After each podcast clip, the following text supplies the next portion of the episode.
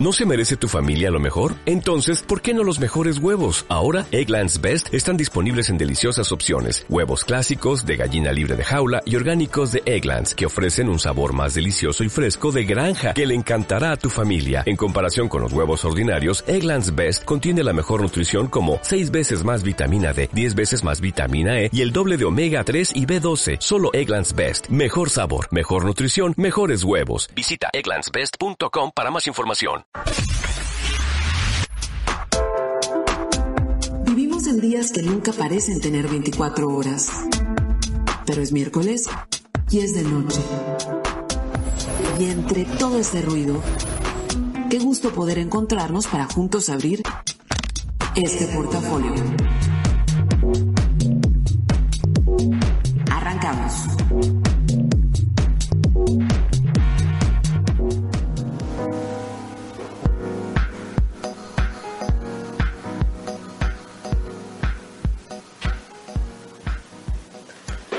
Hoy es el último miércoles de octubre del 2020 y arrancamos este portafolio. Sean todos ustedes bienvenidos.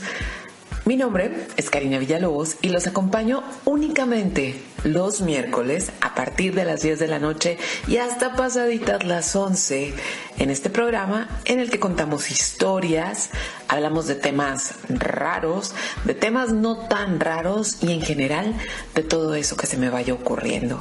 Así que muy buenas noches en los controles Armando, que espero le hayan caído de maravilla las vacaciones eh, en sus respectivas casas. Aitani haciéndose cargo de lo que será el podcast para, los que lo escuchan después y no en vivo. También Isa, que es eh, parte del equipo de investigación de este programa. Y yo, pues yo soy Karina Villalobos y me encanta contarles historias. Así que bueno, hoy es miércoles, es 28 de octubre. Este es el portafolio ya número 207 y desde hace dos semanas, esta es la tercera, eh, decidimos dedicar este programa a contar historias de asesinos seriales. Y saben una cosa, como les comentaba al principio cuando arrancamos con el Yuna Bomber, son historias súper horrorosas, la verdad. Son historias incómodas.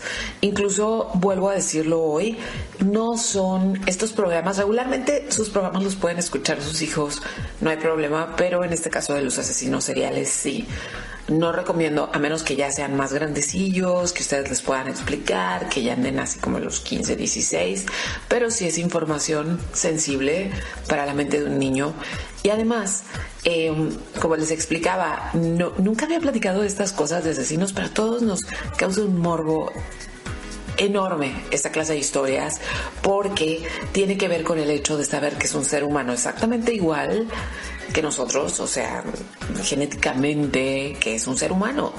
Y no es una persona que de repente enloqueció, vaya, que en un momento de estrés enloqueció y le dio un golpe a alguien y lo mató, o, no es una mujer enojada porque le pusieron el cuerno, o no es un hombre enojado porque lo, porque lo dejaron por un amigo. O sea, no es una circunstancia eh, de explosión de emociones, sino que son personas que planean y, de manera muy minuciosa llevan a cabo sus asesinatos para poder seguirlo haciendo. Encuentran un placer desmedido en hacerlo. Y obviamente son personas que no están bien, pero por eso este tipo de historias nos atraen mucho. Y déjenme decirles que a partir de que empecé con, con este proceso de investigación en el que también Isa me está ayudando, pues ya ven que todos nuestros datos y bla, o sea, todo está como interconectado. Ahorita si yo abro Netflix, lo único que me sale en mi portada son historias de asesinos seriales. Si yo me voy a, o sea, si estoy en mi, en, Google me salen historias de asesinos seriales, en YouTube me salen historias de asesinos seriales y no ando con el ánimo de seguir viendo muchas. Ya por fin terminé la serie Ratchet, al rato platicamos de eso, pero sí, qué impresión. Ahora sí que estoy rodeada de asesinos seriales y estos programas nada más únicamente son porque estamos en los meses de la muerte, en los meses de brujas, en los meses de la muerte y por eso decidimos contárselos. Pero bueno, este es el portafolio número 32 en tiempos de COVID. Es como ya ocho, casi ocho meses de estar haciendo el programa desde casa y hoy son los cumpleaños de Bill Gates, Julia Roberts y Jamie XX. También es el día de San Judas Tadeo y sé que muchos son fervientes, eh, son fervorosos de este santo. Y sí, hoy en la mañana estuve escuchando las noticias que no vayan a las iglesias porque, miren, no estamos en un rebrote. O sea, rebrote sería como que se logró dominar eh, el contagiadero y luego nuevamente surgió la enfermedad, no. En realidad dejamos de cuidarnos y por eso hay más gente enferma y hay más posibilidades de enfermarse aunque nos estemos cuidando.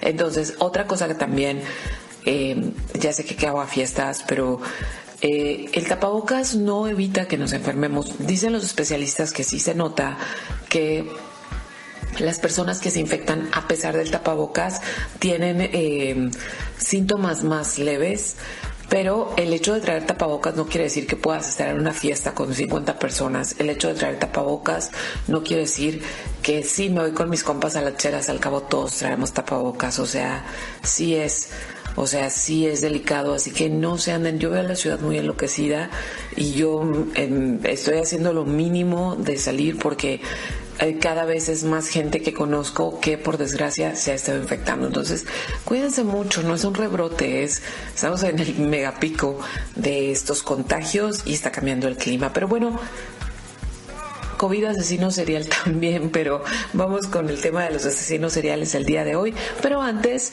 ya saben que me encanta como sacar algunos temitas de recuerdo. Y es que un día como hoy, pero de diferentes tres años, pasaron cosas bien interesantes. En 1886 se inauguró la Estatua de la Libertad, que es un símbolo, un símbolo muy especial para la gente que emigró en, en el siglo XX a Estados Unidos, mayoritariamente gente que venía de Europa. ¿Por qué? Porque, por ejemplo, ahora la estatua es una cuestión del selfie, ¿no? Es, eh, la, estatua es una cuestión para Instagram. Sin embargo, para toda esta gente que venía refugiada eh, o de niveles de pobreza muy graves de Europa y de Asia, llegar vía el Atlántico en un barco y mirar la Estatua de la Libertad significaba que estaban más cerca de tener una buena vida. Entonces era muy significativa esa estatua y esa estatua se la regaló el gobierno de Francia a Estados Unidos. En 1962, John F. Kennedy se compromete a dejar de intentar... Mm, invadir Cuba. Sí, ese era el problema, porque estaba la crisis de los misiles al máximo. Entonces JFK dice, ya estuvo, me comprometo que ya no lo voy a hacer. Y entonces de esa manera Rusia saca sus misiles que estaban apuntando a Estados Unidos desde la isla. Y en 1981 se formó Metallica. Ahora sí, fue, esa fue toda la información para arrancar el programa. Estoy conectada a Karina Villalobos en Facebook, arroba 9 en Twitter, arroba 9 en Instagram. Y recuerden que cada que vayamos poniendo una rola, Isa va a ir posteándola en Twitter. Y vamos a establecer el mood de este programa con algo que se llama Big Spender y son la Sweet Charity. Y esta canción la saqué de pues de la banda sonora de Ratchet que está bien loco porque sí me gustó la serie, pero no me gustó. O sea, es como, tengo estos sentimientos encontrados, pero hay cosas que me encantan de la serie y la música es una de ellas. Así que así arranca la música de este portafolio. Alejen a los chamacos que esta noche es de asesinos seriales y que creen también son mexas.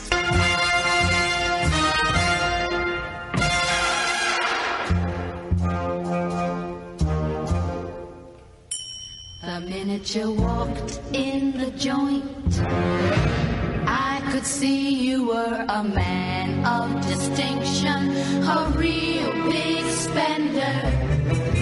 Good looking, so refined. Say, wouldn't you like to know what's going on in my mind? So let me get right to the point. I don't pop my cork for every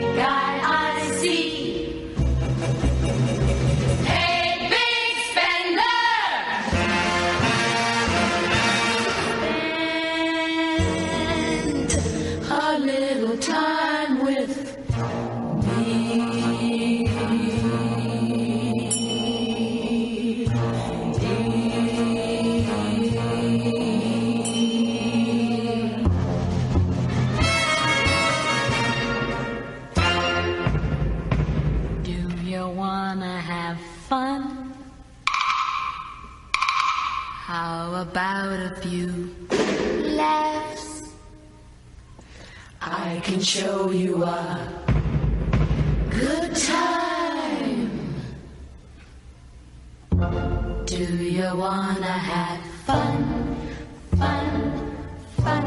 How's about a few fun laughs? Fun laughs,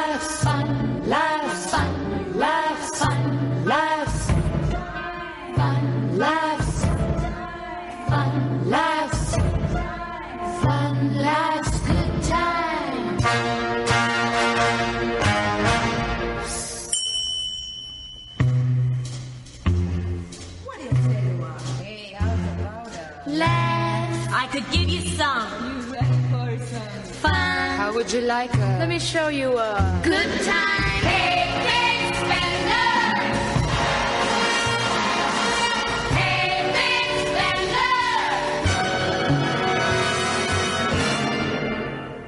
The minute you walked in the joint, I could see you were a man of distinction, a real big spender.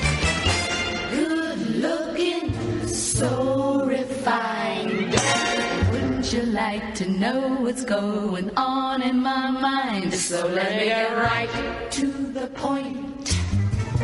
I don't pop my cork for every guy I see.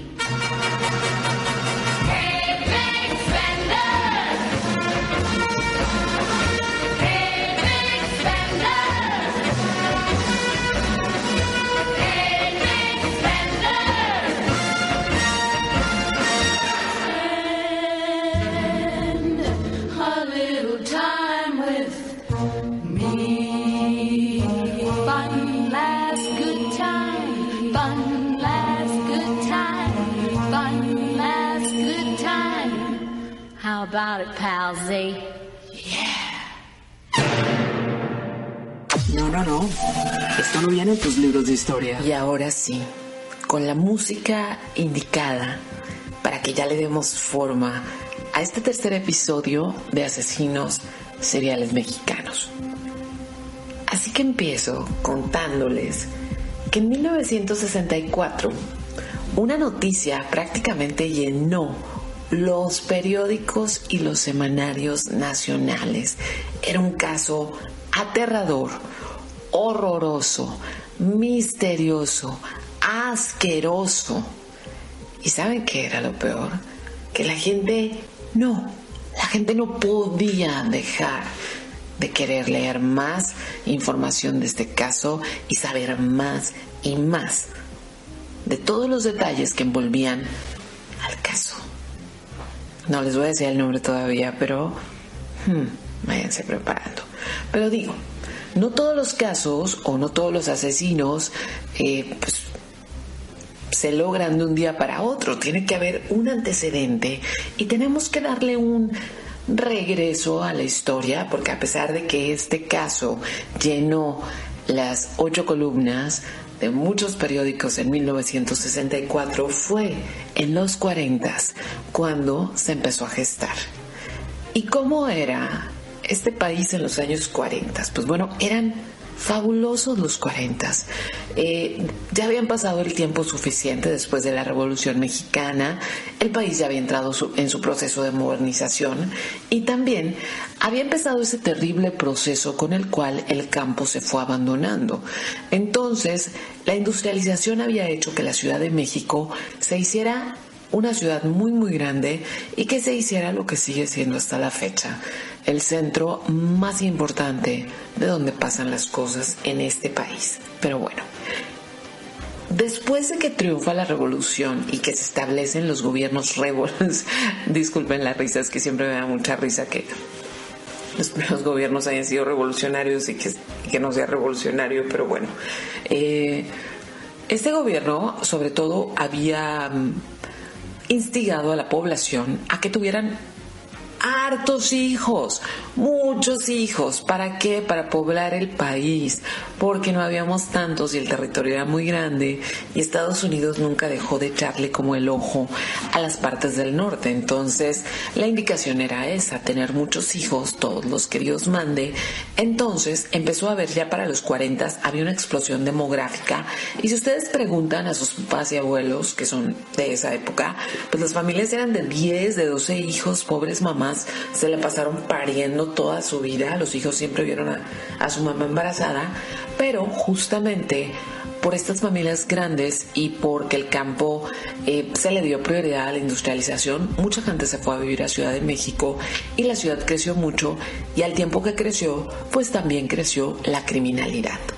Para los 40 era, era una ciudad violenta, era una ciudad peligrosa y el gobierno de entonces decidió que tenía que, agárrense con la palabra, ¿eh? porque últimamente la escuchamos bastante, y era que había que moralizar al país. Y esa moralización significaba que había que controlar la vida sexual de los habitantes porque se creía que la trilogía del mal, la que causaba todos los daños y toda la criminalidad en la Ciudad de México, eran la combinación de sexo, servicios sexuales, eh, alcohol y drogas. Entonces se pusieron en la mira, la política de la época puso en la mira a todo lo que fueran burdeles, eh, cabarets, bares, cervecerías, salones de baile y pretendían que todo lo que tenía que ver con vida sexual únicamente estuviera marcada dentro de la vida familiar, o sea, únicamente en el matrimonio y únicamente con fines familiares. Y justamente en ese México que los políticos estaban tratando de moralizar, nacieron en una familia cuatro hermanas. Sus nombres, Delfina, María de Jesús, Luisa y Carmen. Nacieron en, en el Salto Jalisco, no tenían condiciones de vida muy desahogadas, sino que más bien vivían en un entorno de, de, pobreza.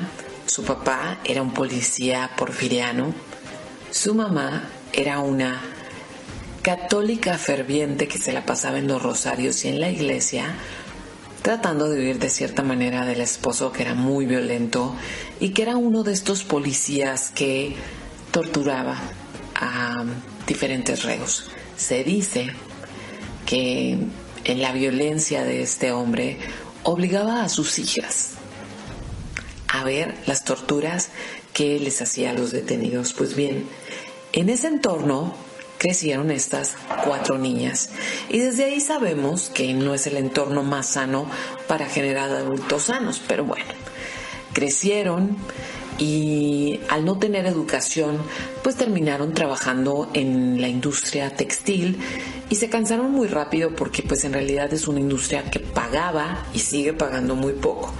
Pero para su buena suerte, sus papás murieron y les dejaron una herencia. Y ya entrados en gastos, pues tenían que decidir en qué iban a usar ese dinero y sobre todo lo querían usar para, pues para ya no vivir en condiciones de tristeza, para hacer un negocio que les dejara pues prosperar socialmente y tener una vida mucho más desahogada económicamente. Así que entre que hicieron sus reuniones, vieron para qué les alcanzaba, decidieron en 1945 abrir su primer bar. Era un bar, pues no era un bar así como que muy selecto, vendían alcoholes y también contaban con el servicio de prostitutas muy jóvenes. Hasta ahí, pues nada del otro mundo, ¿no? Uno de tantos bares como han existido y seguirán existiendo en este país. Ese bar estaba en El Salto. Pues nada, que las hermanas parece que por fin empiezan a ver su suerte y el negocio marcha muy bien. Así que para eh, empezaron a expandir, ahora sí que empezaron a expandir el negocio y abrieron una sucursal o una extensión de su bar en Lagos de Moreno y ahí además ya hicieron una, mm, dieron un nuevo servicio en lo que era su plan de domar la noche o ser las reinas de la noche. Y es que ahí hicieron un conjunto de cuartos que se les rentaban a los clientes que contrataban los servicios de las prostitutas. Hasta ahí también sigue siendo otra cosa normal, uno de tantos negocios de este país y del mundo. Para 1948 llegaron a su punto como culminante de negocios y por medio legal, así legal, con todos los papeles en regla, abrieron un burdel en Guadalajara. Este burdel se llamaba Guadalajara de Noche y rápidamente se convirtió en el lugar al que iban políticos, que iban empresarios, que iba la gente adinerada, porque sobre todo se sabía que las hermanas les gustaba tener prostitutas muy, muy jóvenes. Y pues siempre hay viejos puercos que andan buscando eso de la juventud. Entonces, miren, el negocio iba bien, las hermanas todas estaban involucradas, tres de ellas corrían estos, estos negocios, estos negocios, una de ellas estaba también con un negocio similar, pero más lejos, al rato regreso a ella, pero pues todos los miembros de la familia eran parte de del negocio. Ojo, estas mujeres no estaban casadas. Una de ellas sí se había casado y le había tocado muy, muy mala suerte y no, no tenían maridos. Entonces, em, en el caso de una de ellas, Delfina, su hijo, el único hijo que tuvo, estaba encargado como de las labores eh, más, más serias de estos antros y era que él tenía a su cargo la supervisión de las muchachas que se dedicaban a la prostitución, coordinaba la seguridad, la seguridad tanto para las muchachas como para la gente que iba, los clientes que iban al servicio de este lugar y tenía una labor muy importante que era pagar los sobornos. Ya saben que con dinero bailaba y con dinero baila el perro. Así que entre sobornos y que esto y que lo otro, aquí es donde la historia se va a empezar a torcer, muchachos.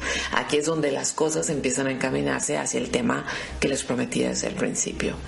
Y es que, pues, los agentes corruptos que sobornaban a este burdel para que todo estuviera en regla, pues cada vez pedían más y más y más y más dinero. Hasta que llegó un punto donde eh, el hijo de Delfina dijo, pues eso es todo lo que hay. Entonces proceden a clausurarles el changarro.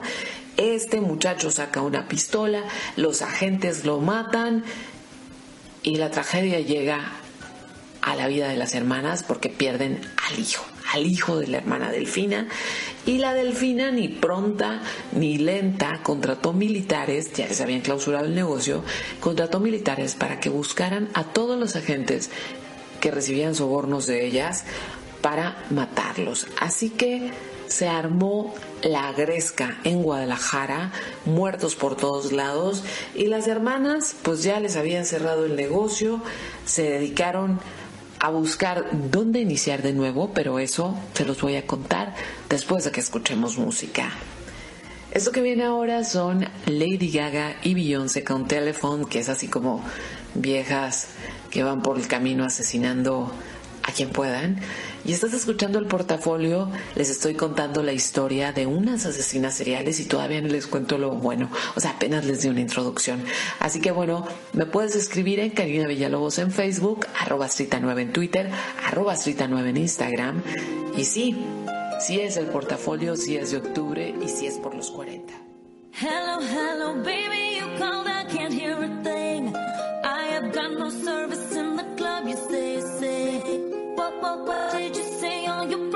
up on me. Sorry, I cannot hear you, I'm kinda busy. I'm kinda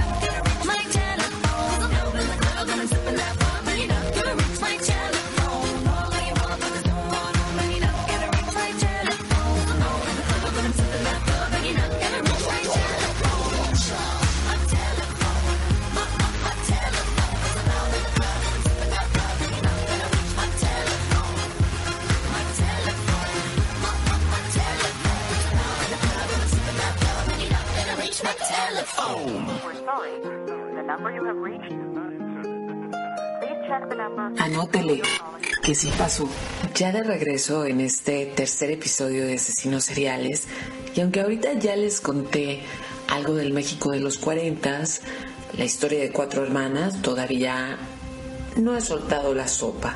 Y es que bueno, las cuatro hermanas se tuvieron, y digo tuvieron entrecomillado, porque la armaron en grande después de que le cerraron el burdel en Guadalajara, y pues se tuvieron que ir, bueno, tres, una no vivía ahí, se tuvieron que ir.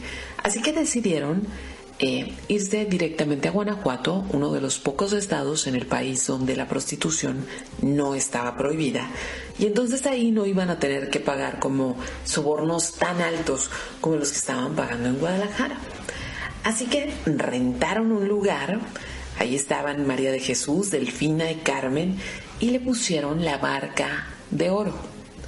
Ese lugar empezó a ir genial, les iba re bien, pero ya era un, ya era un burdel eh, in-house, o sea, completamente, así como el de Guadalajara.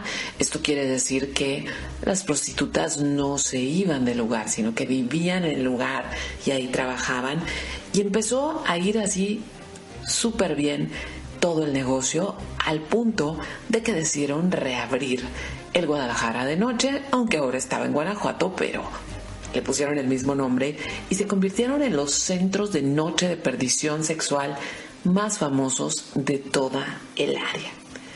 Luisa, la cuarta hermana, estaba en Tamaulipas y también tenía un prostíbulo, pero ni tan elegante ni tan grandioso, pero lo que sí se sabe es que les pedía mercancía a las hermanas.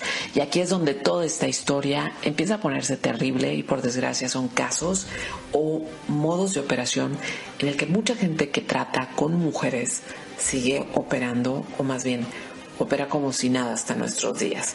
Pues bueno, llegó el momento de develarles el nombre de las hermanas y es que cuando ellas llegaron a Guanajuato, un hombre les rentó el local donde ellas hicieron la barca de oro. A ese hombre, un hombre gordo, nada agraciado, le decían el poquianchis.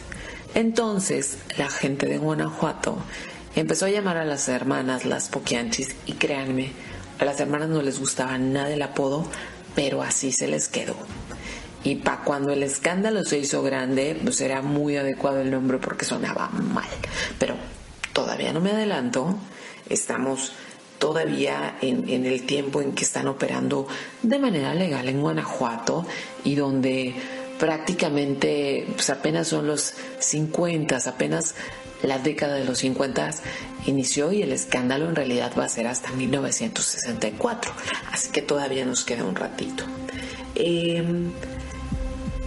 estas muchachas pues es bueno, las hermanas ya no eran tan muchachas, ¿no? Pero estas muchachas estuvieron trabajando sus negocios y en toda la comarca prácticamente se les conocía por, por lo que ya había mencionado antes, que tenían a prostitutas muy, muy jóvenes al servicio de los clientes.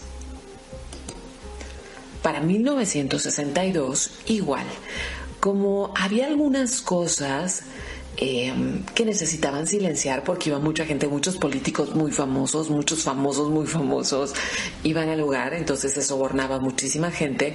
Y nuevamente llegaron a ese punto, como siempre con la corrupción, donde el que recibe sobornos cada vez quiere más, eh, llega un momento donde nadie está cómodo, ni el que soborna, ni el que recibe el soborno, y nuevamente le cierran todos los prostíbulos de estas hermanas, pero como son ya bien colmilludas, ni se preocupan ni la arman de cohete, agarran sus chivas, compran un rancho y este rancho lo compran en San Francisco del Rincón, en Guanajuato, y en ese rancho vuelven a ser un prostíbulo, pero ahora sí, fuera de la ciudad, lejos de la mano de Dios, lejos de, los dimes y diretes de la ciudad, donde obviamente iban a poder trabajar a sus anchas, exactamente como les diera la gana, porque ya no tenían vecinos.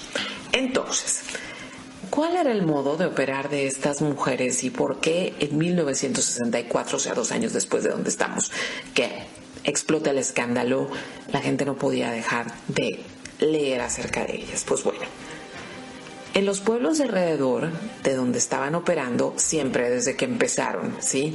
Buscaban pueblitos, checaban en las casas donde había muchachas entre 12 y 15 años y se hacían de estas muchachas de tres maneras.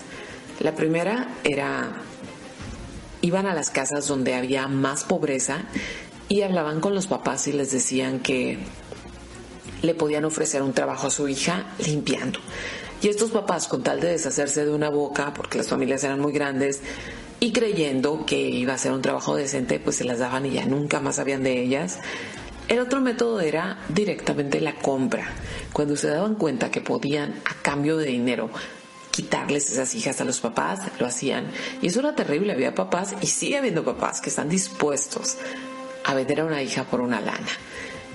El otro método era el secuestro, o sea, vil secuestro. Se llevaban a las muchachas, se las robaban con ayuda de sus asistentes y había otra, otra modalidad que era parecida a la primera que les comenté, donde les decían a los papás, pero esta eran, ofrecían directamente empleos a mujeres en la calle, ¿no? Empleo de asistente de limpieza y nada.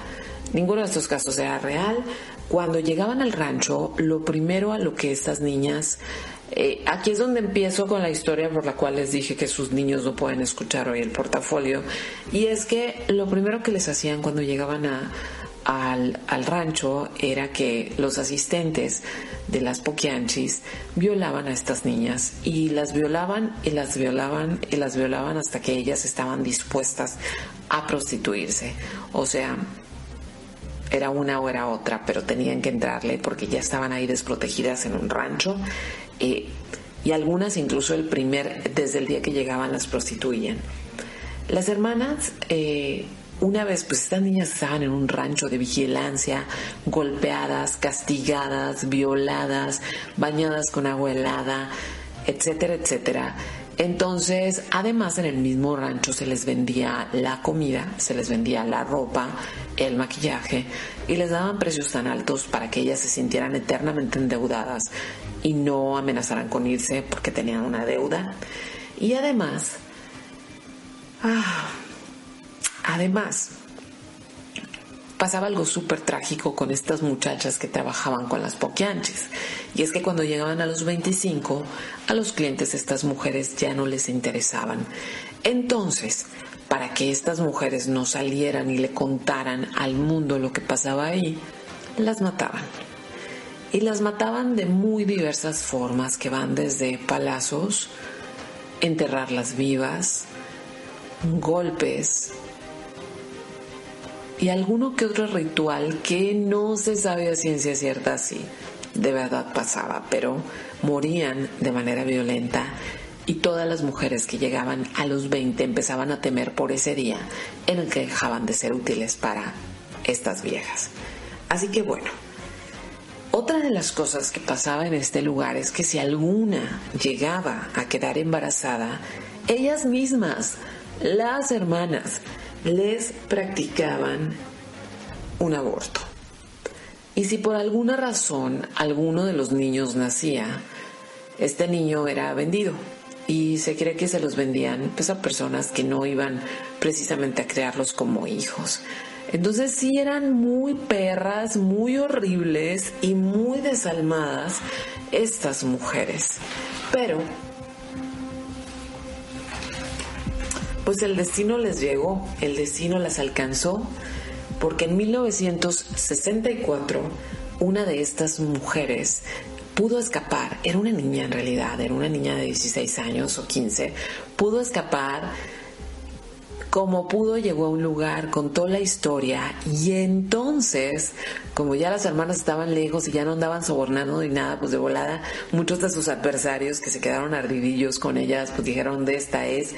Y lo primero, la primera noticia que sale en los medios de comunicación es que habían encontrado en, en las, pues en los, en los terrenos de este burdel, en un rancho, habían encontrado una gran cantidad de cadáveres y um, de cadáveres de mujeres jóvenes y de fetos y de bebés ahí enterrados.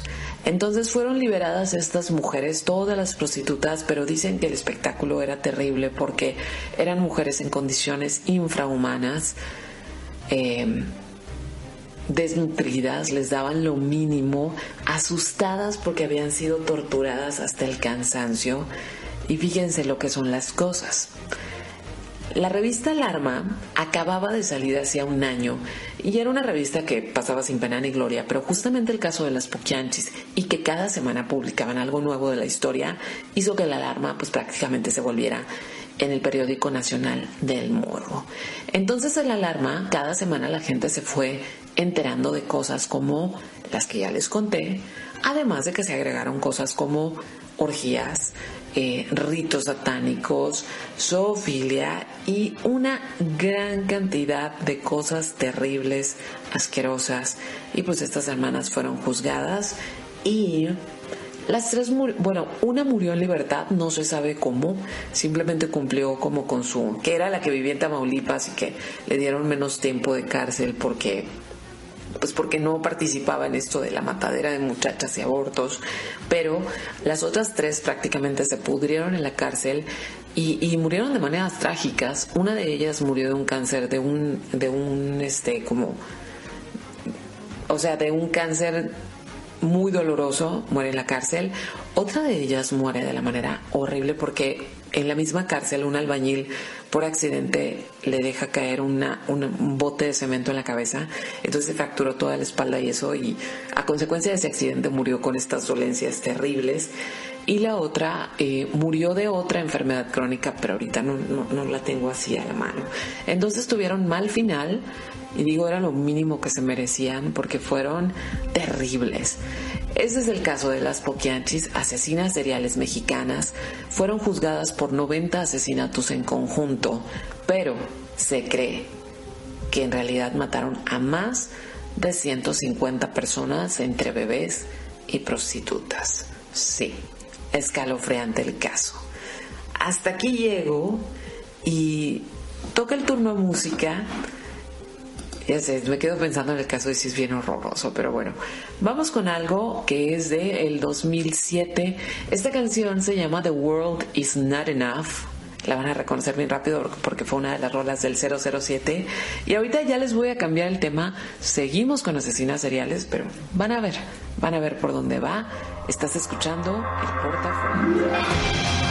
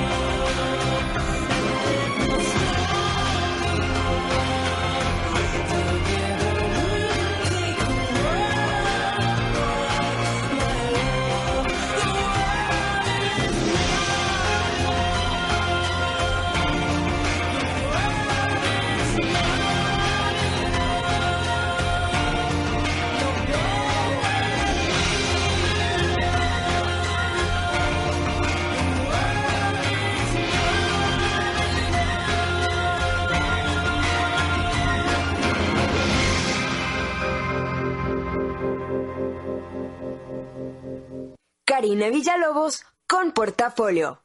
Los 40. Los 40 90.7. Para escuchar los 40 solo tienes que decir, Alexa, pon los 40. Hola, estás en los 40. Los 40 y tú conectados, en vivo, todo el tiempo y con la opción para escuchar nuestros podcasts. Ya párate, la corneta, el tlacuache o de película. Quédate en casa y dile a Alexa, pon los 40. Padrísimo. Amigo Saúl El Canelo Álvarez. Las adicciones pueden ser el otro rival a vencer, pero un verdadero atleta puede superar cualquier adversidad, y más aún apoyado de su familia. El deporte es el mejor camino para superarse en la vida. Un verdadero campeón pone fuera de combate a las adicciones, por eso no hay que bajar la guardia.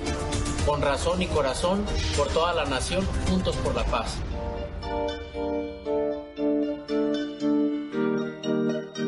CNDH llega a 30 años y se propone un cambio de fondo con el objetivo de ser más eficaz en la defensa y protección de los derechos humanos y así transformarse en una auténtica defensora del pueblo. Es momento de reivindicar y dar una nueva dirección a la CNDH para dejar la simulación y actuar en favor de la defensa y protección de los derechos humanos con la austeridad que exige el momento que vivimos en México. Comisión Nacional de los Derechos Humanos, 30 años. Defendemos al pueblo. Escuchando la cadena de radio juvenil más grande del mundo. Los 4090.7 XHMOE 100.000 watts. Mexicali. Los 40. Todos los éxitos. Karina Villalobos en Portafolio. ¿Te quedaste picado, no? Y si se quedaron picados, porque sí, las historias reales a veces son más horrorosas que Ratchet, ¿verdad? Pero miren, ahora les voy a contar otra historia que suena súper chistosa en idea.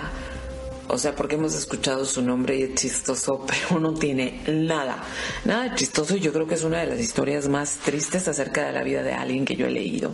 Pero antes de eso, si vienes llegando, espero que te estés echando una banquetera o un tequilita o un mezcalito para acompañar la serie de asesinos seriales. Este es el portafolio y es el tercer programa de asesinos seriales. Cuando ya terminemos la serie vamos a hacer como un posteo especial donde estén todos y los puedan escuchar. Pero Puedes escribirme, repito, redes sociales, Karina Villalobos en Facebook, arroba 9 en Twitter, arroba 9 en Instagram. Y ahora sí, les conté en los primeros dos eh, bloques de info, les conté la historia de las poquianchis. Que por cierto, le mando un saludo enorme con todo mi amor a mi hermana del alma, a mi, a mi tercera hermana, o sea que no es, que no es de sangre, pero sí es del corazón, que es la Ivette. Porque cuando estábamos en la universidad, a ella y a mí nos decían las pochianquis, pero por pochas. Entonces siempre tuvimos ese apodo, digo, nada que ver con las poquianchis, pero siempre pochianquis. Entonces ahora sí me regreso a contarles una historia más. Para este episodio elegimos mujeres. Puras mujeres, bien mala onda y que hicieron cosas muy feas. Así que ahora toca el turno a Juana Barraza. ¿Sí? Esta es la historia de Juana. Ella nació en 1958 en Hidalgo. No sé qué tiene Hidalgo, pero bueno. Así fue. Su padre abandonó a su mamá justo el día en que ella nació. Así que nació, no nació con torta bajo el brazo, nació y todo mal. Ella ya tenía un hermano, o sea, la mamá ya había tenido un niño y el papá se lo llevó y las dejó ellas dos solas. Entonces la mamá decidió irse a Ciudad de México para buscar pues una mejor vida. Estamos hablando de finales de los 50. Entonces, ya estando allá, se dedica pues, a labores domésticas, limpia casas y tuvo dos hijos más. Se, junta con un hombre y tuvo dos hijos más, hombres también. Pero eh, se hizo muy, muy alcohólica, empezó a sufrir de alcoholismo de una manera atroz. A Juana, sus papás, bueno, su mamá y su padrastro no la dejaron estudiar bajo aquella falsa idea de que para qué estudiaba si se iba a casar y todas esas cosas. Pero fíjense lo que es la vida y lo que es... Estas historias son muy ruines y son muy horribles. O sea, no nada más lo que hacen los personajes, sino desde antes, desde su historia de vida.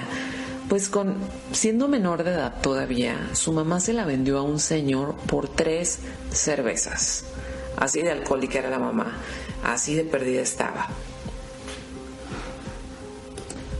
Y pues este hombre se la llevó, obviamente abusó de ella y ella tuvo su primer hijo eh, de ese hombre. Al poco tiempo de que la mamá ya la había vendido, este, pues su mamá muere de cirrosis por el alcoholismo que la quejaba y ella todavía ni tenía ni 18 cuando ya está eh, ya, ya tiene un hijo, ya fue vendida por tres cervezas, para, pero Afortunadamente los hermanos de su padrastro la rescatan, no para hacerle nada malo, simplemente para quitársele a ese hombre. Y ella, pues bueno, sigue trabajando en lo que puede, eh, manteniendo a su hijo. Ya a los 23 se casa. Eh, con, ese, con ese hombre tuvo una hija, pero este esposo también la maltrataba. Entonces lo deja y lo deja por otro que también la maltrataba. Esa es la desgracia de vivir en entornos eh, donde lo único que hay es violencia porque la gente sigue buscando esa violencia porque es normal para su vida. Pero bueno, para 1990 matan a su hijo. Y eso a ella la marca muchísimo, la amarga muchísimo y también hace que, que cambie su vida. Y entonces aquí es donde la cosa se pone muy folclórica, porque la Juana tiene 30 años y decide convertirse en luchadora, sí, luchadora de la lucha libre. Se hace un disfraz rosa, botas blancas, cinto eh, blanco con una mariposa y luego usaba unos, este, como unos brazaletes dorados, así como superhéroe, y además usaba una, eh, pues no era una máscara, sino que era un antifaz con alas de mariposa. Entonces, pues esta mujer luchaba, se llamaba la Dama del Silencio, ¿sí? Se convierte en luchadora, pero para su mala suerte, en eh, tiene una lesión por una mala caída en la espalda y el doctor le dice que si sigue luchando se va a quedar inválida, entonces se dedica a ser promotora de luchas. Hasta ahí, historia desgraciadísima, pero bueno, la Juana sigue chambeando y haciendo lo que puede, pero en 2003 las cosas cambian. ¿Por qué? Porque justamente en la Ciudad de México empezaron a aparecer asesinadas viejitas mujeres de la tercera edad que vivían solas y las estrangulaban. Y al principio pues fue como, mm, no eran muchas, eh, empezaron a buscar gente, eh, aparentemente dieron con un asesino de una viejita, pero en realidad sí era un asesino de una viejita, no era un asesino serial, sino que era su suegra, se había peleado con ella, la mataba. Y no era él. Y, quisieron como que no hacerle caso al caso, pero cada mes se iban haciendo más grandes los números y el modus operandi era el mismo, o sea, eran mujeres que vivían solas y que eran estranguladas. ¿Qué hacía esta mujer? Pues bueno, se vestía de enfermera, se ponía diferentes pelucas, buscaba a estas mujeres que vivían solas, les decía que las iba a asesorar para que accedieran al programa de ayuda de adultos mayores y una vez que se ganaba su confianza, las ahorcaba con un estetoscopio. No era el caso común, pero sí algunas de ellas les llegó, las llegó a violentar sexualmente. Y entonces empezó, pues, el, en las noticias la historia de la viejitas, porque alguien sí la vio. Después, o sea, para el 2006 estuvo tres años matando viejitas. Para el 2006 alguien la vio, se hizo el retrato hablado y empezó a correr como reguero de polva, pólvora. Eso de la viejitas, hasta hay una canción sobre eso. No la voy a poner, pero hay una canción.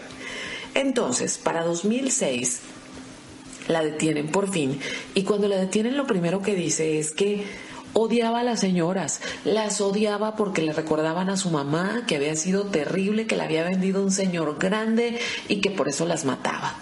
Entonces, algunos psicólogos que trataron con ella, pues dicen que, que llegó un momento donde tanto dolor en su vida, tanto maltrato, se le cruzaron los cables y fue su manera de resolverlo. Ella está en la prisión de Santa Marta, Acatitla, eh, mató a 17 mujeres, o, al menos se le juzgó por 17 mujeres, y le dieron 759 años de prisión. Eh, poco tiempo después de que ella entró a la cárcel se casó, pero ese matrimonio no funcionó. Entonces ahí está la Mataviejitas en la cárcel y, hijo, qué historia, ¿no? O sea, me, impacta muchísimo y ahí es donde, qué importancia, qué importancia tiene la, la, dignidad en la vida, como que un niño crezca en un espacio digno, que sea deseado, que sea amado, porque pasan estas cosas y obviamente degeneran en adultos que están quebrados y hacen cosas quebradas. Entonces, vamos con música. Ya les conté la historia de ahora sí que cinco mujeres asesinas terribles terribles, terribles historias mexicanas, porque también hay mujeres asesinas seriales. Y lo que vamos a escuchar ahora es a los Arctic Monkeys. Esta es una selección de Itani. La canción se llama Dance Little Liar.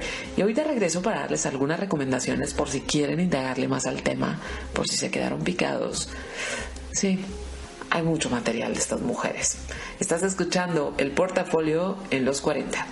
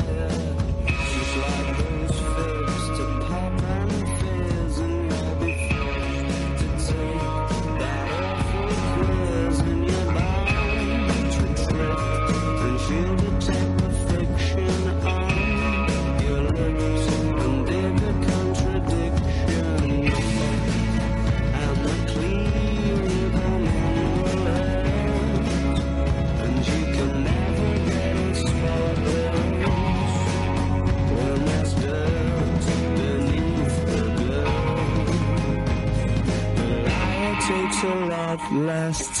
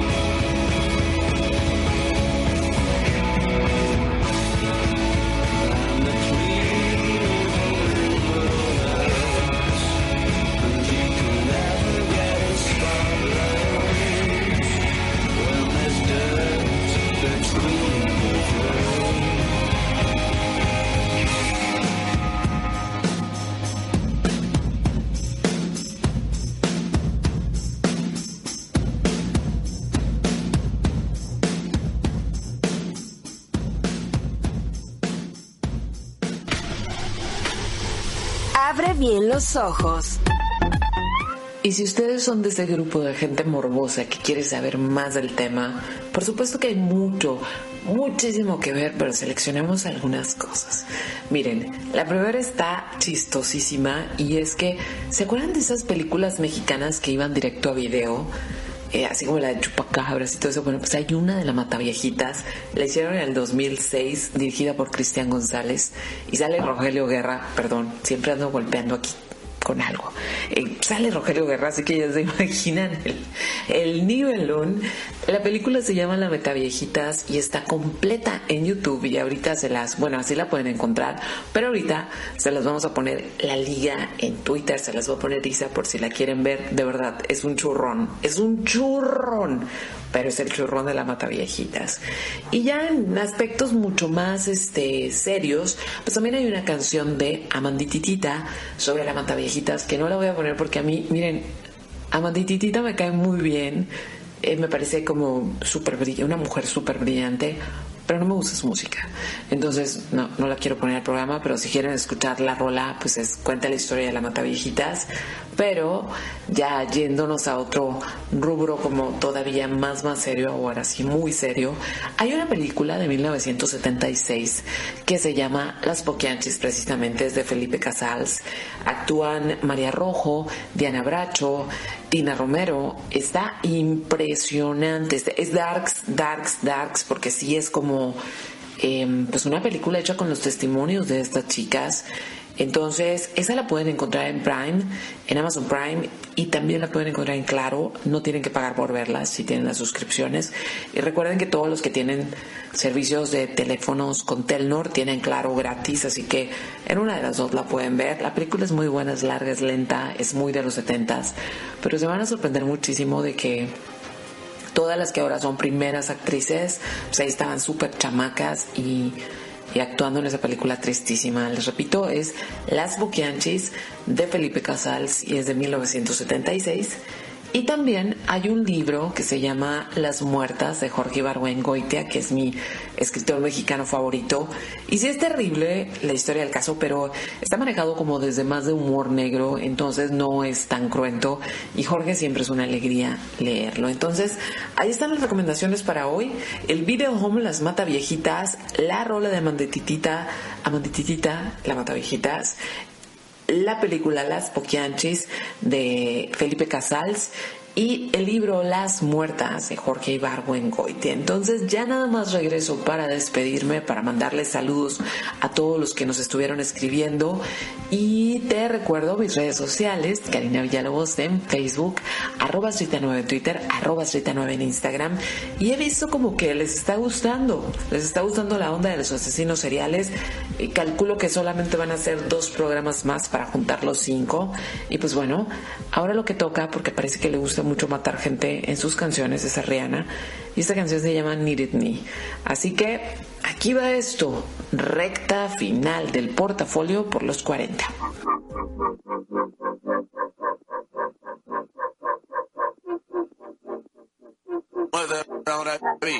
I was good on my own, that's the way it was.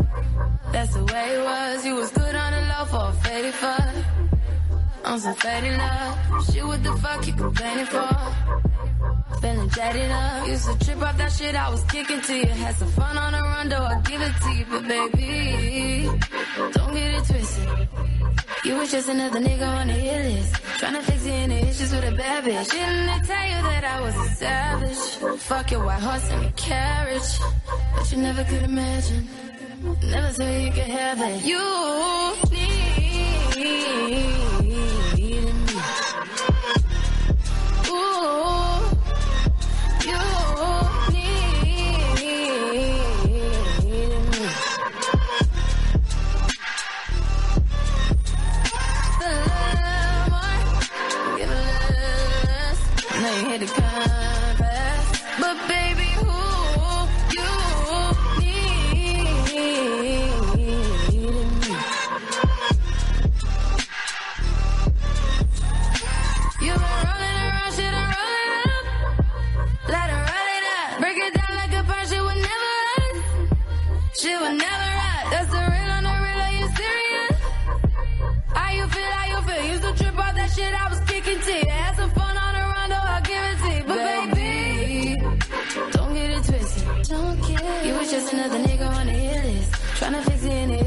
bitch. Didn't they tell you that I was a savage? Fuck your white horse and a carriage.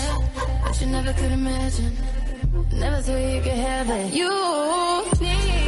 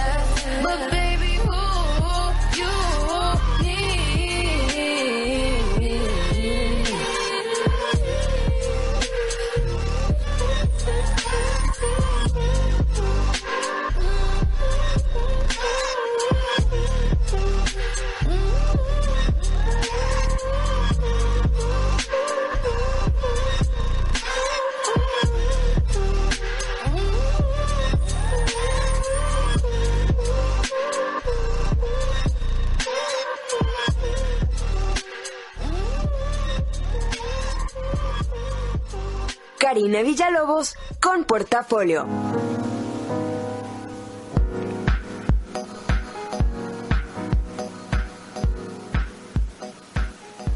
Ha llegado el momento de cerrar este portafolio y regreso al audio regular para darle un poco de luminosidad esta noche de asesinas, de viejas perras, ni modo. Y bien picados, ¿eh? Yo sé, yo sé, lo, lo, acepto, que hubo cosas que no les conté. Algunos de ustedes me decían, cuenta los rituales, cuenten. Ah, la verdad, están bien feos.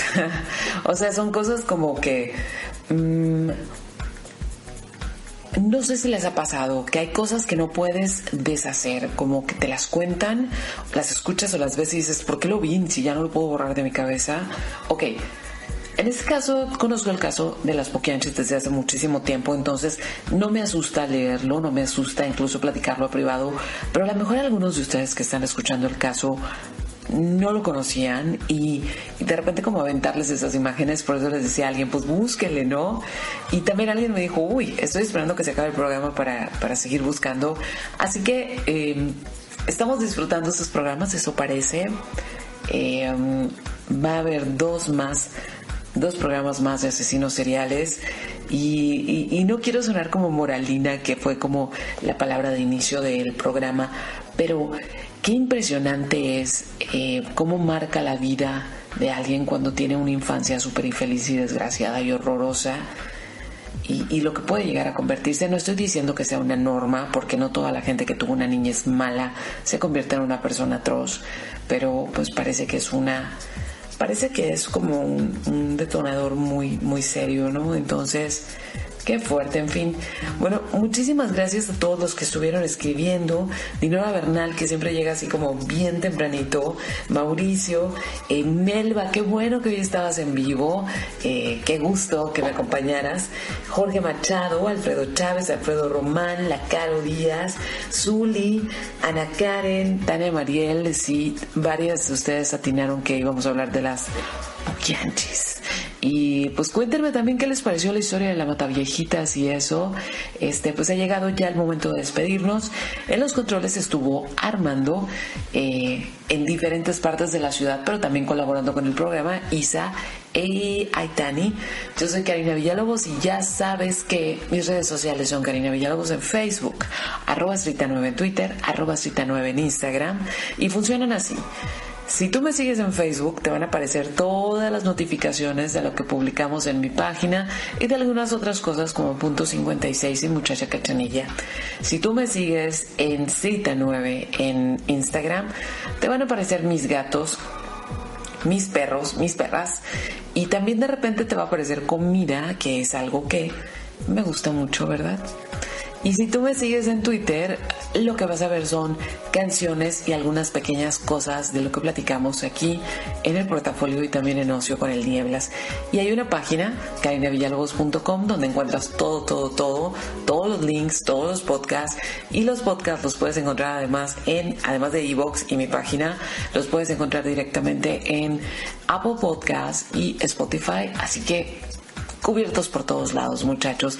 Muchísimas gracias a todos los que estuvieron, muchísimas gracias a los que mañana, o sea, les hablo a los del futuro, a los que mañana le van a estar poniendo play a este portafolio. Y escríbanme, cuéntenme qué les ha parecido esto de la serie de asesinos seriales. Ahora sí, que descansen, que tengan muy bonito fin de semana. Y yo me despido con algo de Billie Eilish para cerrar así en tono bajito pero tétrico este programa. Que descansen. Adiós. Billie.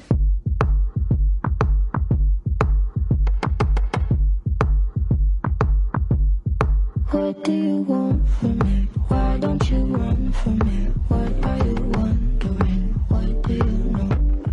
Why aren't you scared of me? Asleep, where do we go? Come here. Say it, spit it out.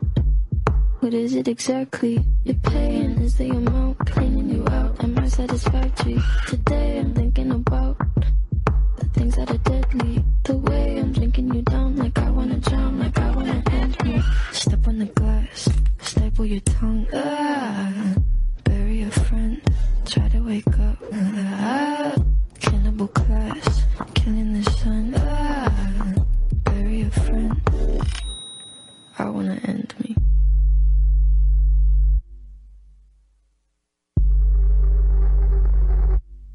I wanna end me.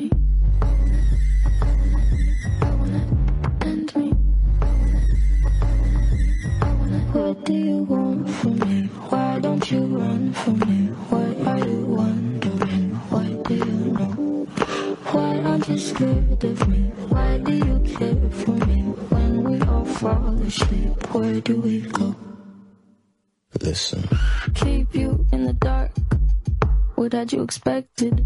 Me to make you my art and make you a star and get you connected. I'll meet you in the park. I'll be calm and collected. But we knew right from the start that you'd fall apart cause I'm too expensive. The talk would be something that shouldn't be said out loud. Honestly, I thought that I would be dead by now. Wow. Calling security, keeping my head held down. Bury the hatchet or bury your friend right now. Debt I oh gotta sell my soul. Cause I can't say no, no, I can't say no. Till my limbs are frozen, my eyes won't close. And I can't say no, I can't say no. Careful. Step on the glass, staple your tongue.